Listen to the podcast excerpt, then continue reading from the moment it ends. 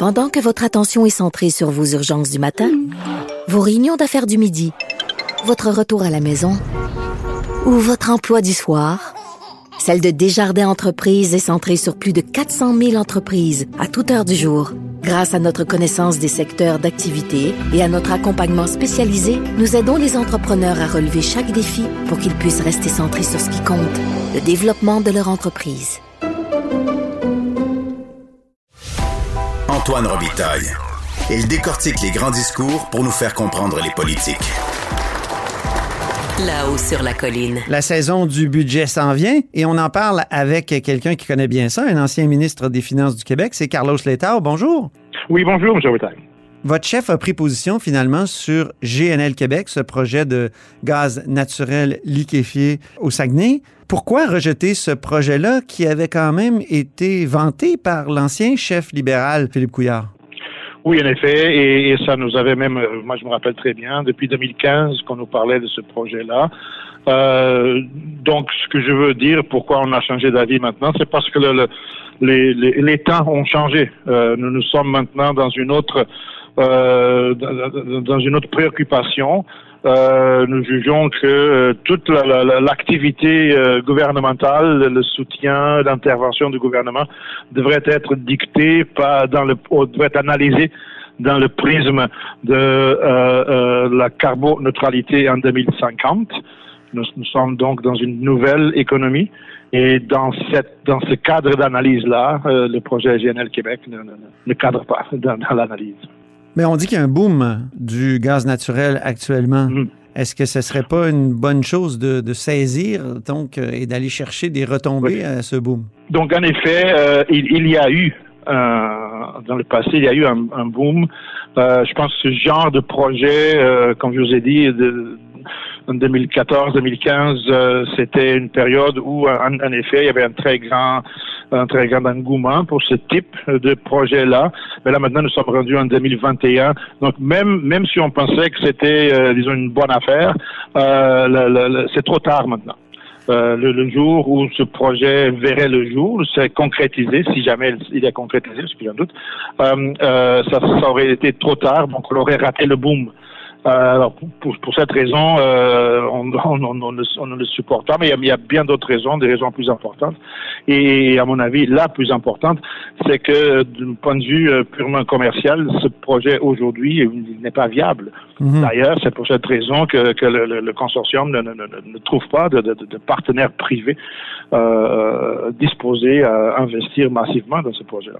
Donc, c'était une erreur en 2018 dans la campagne électorale libérale que d'appuyer ce projet là À ce moment-là, euh, s'il y avait s'il y avait eu euh, des partenaires privés qui étaient qui étaient prêts à, je pense que ça n'a jamais été question que, l'État du Québec, Québec mette de l'argent dans ce mhm. projet-là.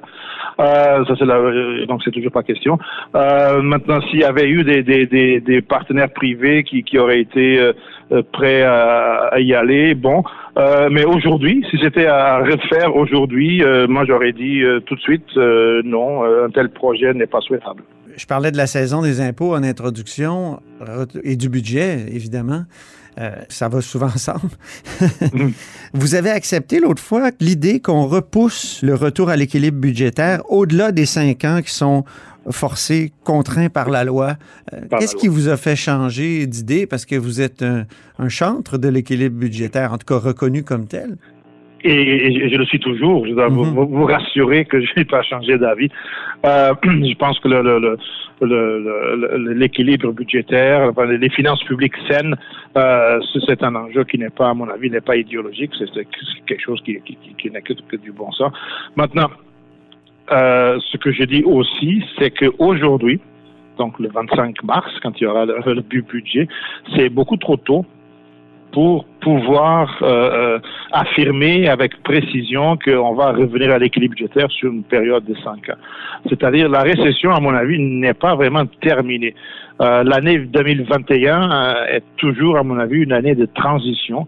On ne sait pas trop trop quel va être l'impact sur les revenus de l'État. Est-ce qu'il y aura une troisième vague de la pandémie ou pas? Est-ce qu'il y aura d'autres confinements ou pas? Donc c'est beaucoup trop tôt de se commettre aujourd'hui à revenir à l'équilibre budgétaire sur une horizon de 5 ans. le prochain budget 2022, à ce moment-là, je pense qu'on aura une, un horizon de, prévision beaucoup plus, euh, euh, euh, prévisible, si je peux dire ainsi. Et donc à ce moment-là, oui, on, en discutera si c'est 5 ans ou 7 ans, enfin quelle que soit la, période. Mais, aujourd'hui, de s'embarquer tout de suite sur un horizon de 5 ans, c'est prématuré et ça, ça, ça même gouvernement irait s'enfermer dans, dans, un carcan qui serait beaucoup trop contraignant. Vous allez appuyer une modification de la loi en ce sens? Si, euh, si euh, éventuellement on décide euh, qu'on doit aller au-delà de cinq ans, je suis prêt à discuter et il faudrait, comme vous mentionnez, il faudrait alors à ce moment-là changer la loi parce que la loi prévoit cinq ans. Euh, il faudrait changer la loi et moi je serais prêt à, à tenir ces, ces, ces, discussions en commission parlementaire. Euh, Donc moi, je ne suis pas nécessairement euh, attaché à, un horizon spécifique. Il ne faut pas que ce soit absolument cinq ans. Ça prendra le temps, le temps que ça prendra. Et, mais il faut avoir une certaine discipline, oui. Mais aujourd'hui, ce n'est pas le moment de prendre une telle décision. Vous parlez de discipline. Récemment, à l'Université de Sherbrooke, euh, Luc Godbout et d'autres chercheurs ont publié une étude très intéressante sur la notion euh, d'austérité. Est-ce que vous craignez justement des mesures d'austérité du gouvernement Legault, advenant le, fait qu'il décide de maintenir l'horizon de cinq ans? pour retourner à l'équilibre? D'abord, bon, la, oui, la, notion même d'austérité, euh, comme c'est souligné dans, dans, dans, le rapport, c'est une, une notion euh, un peu un peu floue. Euh, évidemment, c'est défini de différentes façons, différents États euh, l'ont vécu de différentes manières. maintenant, oui, je crains que si aujourd'hui on se on se commettait à, atteindre l'équilibre budgétaire sur un, horizon de cinq ans sans augmenter les revenus, donc sans nouvelles taxes, euh, bon, la seule façon d'y arriver, ce serait de, de, de réduire le rythme d'augmentation des dépenses.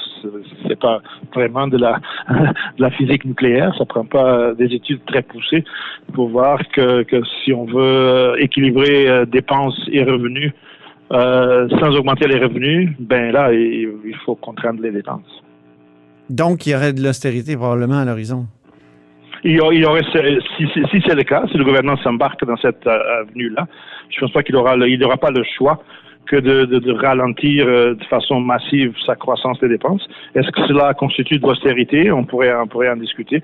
Mais, mais euh, de, de, dire qu'il n'y a pas de problème, qu'avec une croissance économique rapide, on va pouvoir augmenter les revenus de l'État, euh, euh m'excuse, mais, mais, mais ça, c'est un peu de la pensée magique. Ah oui, vous qui êtes un prévisionniste quand même, plusieurs, mmh. vous savez que plusieurs personnes parlent d'une espèce d'euphorie post-pandémie. Est-ce que ça, ça peut pas nous amener justement des années folles, des, des, des années où on va dépenser énormément, où il y aura création, euh, il y a un boom économique important, non? Il y a, euh, il y a en effet cette possibilité qui, qui, qui, qui est qui est très possible, je peux, utiliser un tel terme, qu'une fois la, crise sanitaire euh, plus ou moins réglée, qu'on puisse à ce moment-là assister vraiment à une accélération euh, très importante des dépenses, des dépenses surtout de, consommation. Et donc la, croissance économique pourrait avoir une, une accélération très rapide euh, quelque part euh, l'automne 2021. Euh, c'est très possible que ça arrive euh, si on a réussi le coup avec avec la pandémie. Cependant, ça c'est un, un, effet temporaire. Euh, une fois cette période de rattrapage de toute la consommation qui a été remise à plus tard depuis déjà un an, une fois l'effet de cela euh, passé, euh, là, on revient au problème structurel d'économie québécoise. Et je pense que le rythme de croissance de l'économie québécoise, M. Girard parle de, de, de, de qu'il va augmenter le potentiel à 2 par année. Euh, je lui souhaite bonne chance. Euh, ça n'arriverait pas tout de suite. Donc, après ce, ce, ce, ce choc positif de, de, de, rattrapage de consommation, on va inévitablement revenir à un rythme de croissance aux alentours de 1,5 maximum.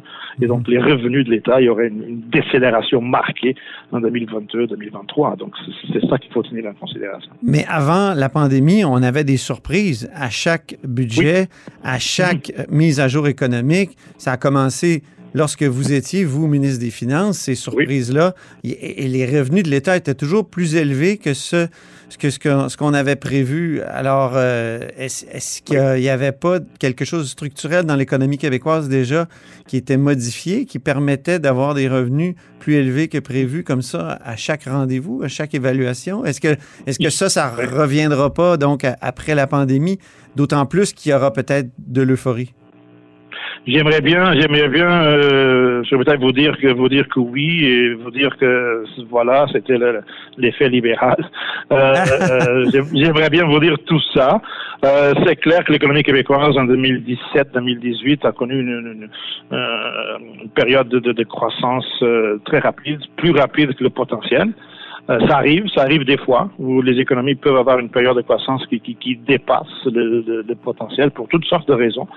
Euh, la confiance retrouvée, euh, euh le, le, les, dépenses euh, publiques et privées qui étaient refoulées dans le passé pour toutes sortes de raisons et puis qui, qui, qui s'accélèrent je suis profondément convaincu que, que la croissance 2017, 2018, 2019, euh, euh, cette accélération était temporaire. Euh, on ne pouvait pas vraiment bâtir un cadre financier à long terme basé sur euh, sur un tel rythme de croissance parce qu'il y, y, a un phénomène qui est très important et qui est très euh, documenté au Québec, qui est un phénomène démographique.